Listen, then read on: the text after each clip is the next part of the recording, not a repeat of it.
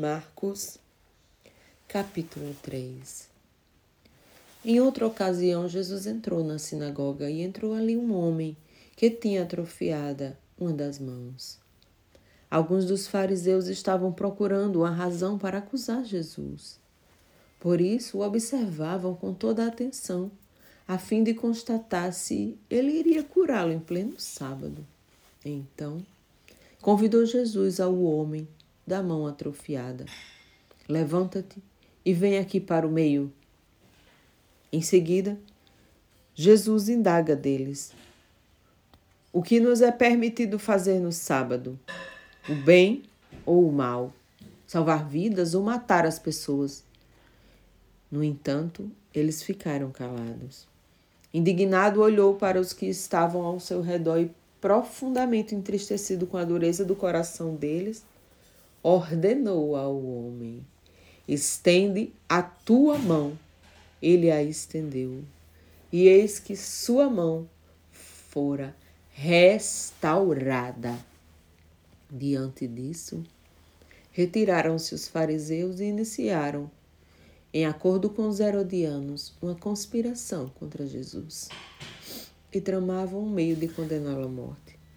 Jesus retirou-se com seus discípulos e foi na direção do mar, e uma numerosa multidão vindo da Galiléia o seguia. E assim que ouviram a respeito de tudo que ele estava realizando. Grande quantidade de pessoas provenientes da Judéia, de Jerusalém, da Idumeia, das regiões de outro lado do Jordão e das cercanias da cidade de Tiro e Sidom veio ter com Jesus. Então, por causa das multidões, ele pede aos discípulos que passem a manter um pequeno barco à sua disposição para evitar que a massa de pessoas o apertassem, tirando-lhes movimentos. Pois ele havia curado grande multidão, de modo que todos os que padeciam de alguma enfermidade se acotovelavam na tentativa de vê-lo e tocá-lo. E acontecia que todas as vezes que as pessoas com espíritos imundos o viam, atiravam-se aos pés e berravam: Tu és o Filho de Deus. Todavia, Jesus repreendia tais espíritos severamente, ordenando que não revelassem quem era ele. Jesus subiu a um monte e convocou para si aqueles a quem ele queria.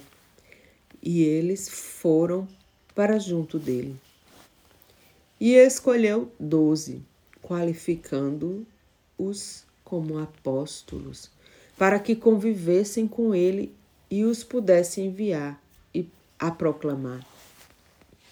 E tivessem autoridade para expulsar demônios. Ele constituiu, pois, os doze. Simão, a quem atribuiu o nome de Pedro.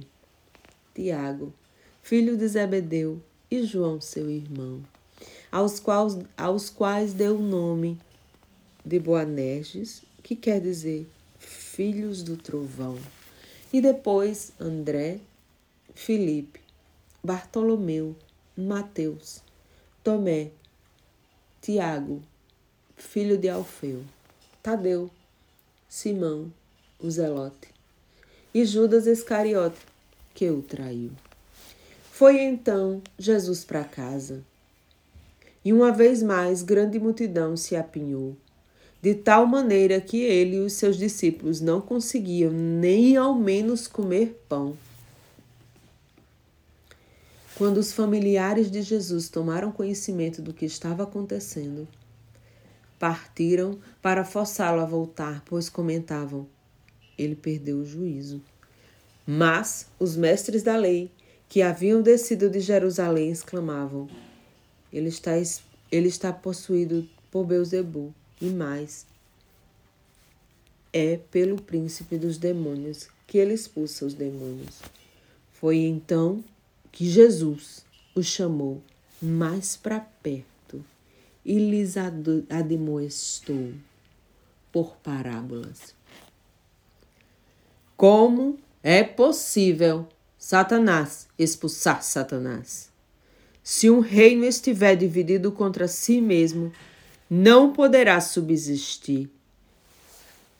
Se uma casa se dividir contra si mesma, igualmente, não conseguirá manter-se firme.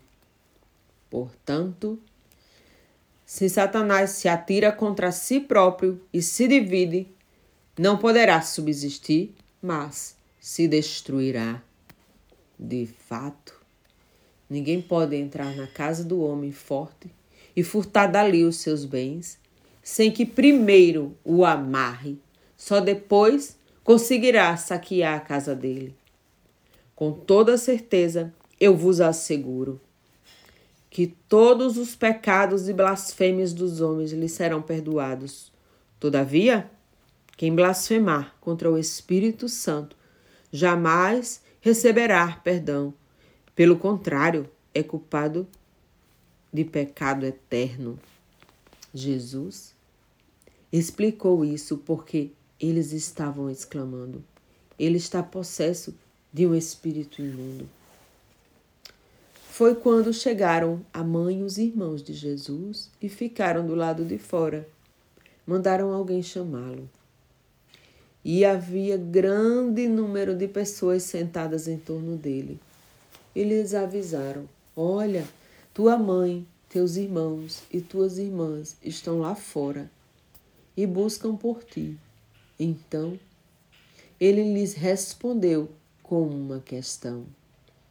Quem é minha mãe ou meus irmãos? E, repassando com o olhar a todos que estavam sentados ao seu redor, declarou: Aqui estão minha mãe e meus irmãos. Pois qualquer pessoa que fizer a vontade de Deus, esse é meu irmão, irmã e mãe.